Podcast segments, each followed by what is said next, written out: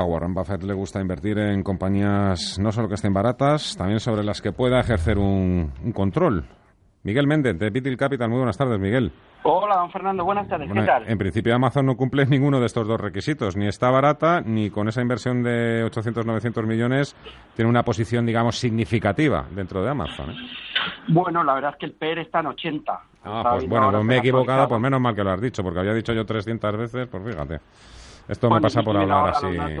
pero bueno, es igual al final 100 que 200. Está muy caro. Está caro. Y atendemos a nivel de PER. Eh, por PER no habría que estar, ¿no? Lo que pasa es que yo creo que la compañía ofrece al final otras bondades diferentes al PER. Claro. Y nadie puede discutir la fuerza que puede tener Amazon yo creo que continuará con buen, mm. con buen comportamiento lo que son las acciones. Zona de 1800 hay que controlarla. Va a sacar una nueva tablet a unos 50 dólares para niños, es una noticia muy reciente. Eh, lo llaman Amazon Kids Table o algo así. Bueno, una nueva plataforma para, para niños que yo creo que va a ser exitosa. Pero bueno, la verdad que no cumple los requisitos de Warren Buffett. Lo que pasa es que los requisitos de Warren Buffett yo creo que no deben ser los únicos. Claro. Bueno, eh, eh, hoy hablamos eh, mercado americano de tres compañías, Pepsi, Lennox y Progressive Corp. Exactamente. Eh, la verdad, Fernando, que PepsiCo, que no solamente es Pepsi, que aglutina más marcas, es decir, tiene Doritos, tiene Gatorade, tiene Ruffles, tiene un montón de, compañías que todos conocemos, entre sus brands, la verdad es que hay algunas muy conocidas.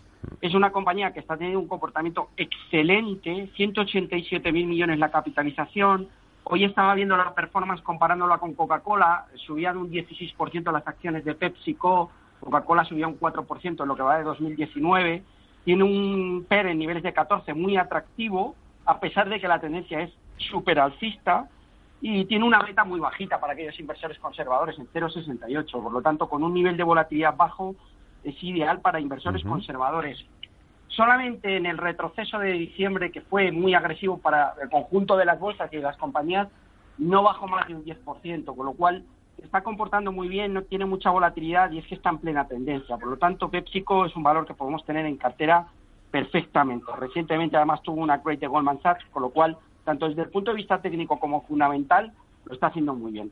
Segundo valor, eh, voy a hablar de Progressive Corporation, que es la mayor aseguradora de automóviles barcos, eh, motos y todo el tema de eh, vehículos recreativos. ¿no? Es una compañía de 45 mil millones, el ticker es PGR, que siempre luego nos lo piden los oyentes.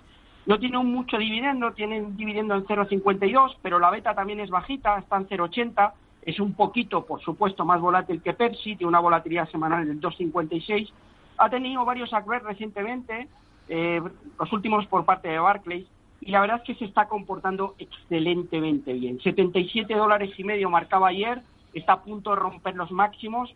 Su performance es buenísima, tanto en la semana, que sube 6 puntos porcentuales, como a lo largo del último año, que sube un 25. Eh, volatilidad no muy alta y tendencia muy alcista. Se puede estar en The Progressive Corporation, que es como la mafia americana, podríamos decir, si lo, eh, hacemos una equiparación con nuestro mercado. Y ya para terminar rápidamente, otra que me gusta, Fernando, Lennox International, el ticker es LII, dos y latinas, LII. Esta es una compañía especializada en productos de refrigeración, aire acondicionados, calefacción, etcétera. 10.540 millones de market cap, dividendo del 0,93%. Bien por PER, tiene un PER 28, con lo cual podemos estar. Y la beta tampoco es extraordinariamente alta, está por debajo de 1. Está cotizando en 275 dólares. Pero es que mm, sufrió muy poquito en la caída de diciembre apenas bajó un 6-7% y mantiene una estructura alcista de medio plazo excepcional. Por lo tanto, es otra que podemos tener en cartera con buenas noticias macro, un buen fundamental y desde el punto de vista técnico en tendencia alcista. Por lo tanto, PepsiCo, Lenos International y Progressive Corporation para esta semana. Nos vemos hasta las 3 a la pizarra de cierre de mercados. Miguel Méndez, Pitil Capital, cuídate mucho, un fuerte abrazo. Fernando, un abrazo, buenas tardes.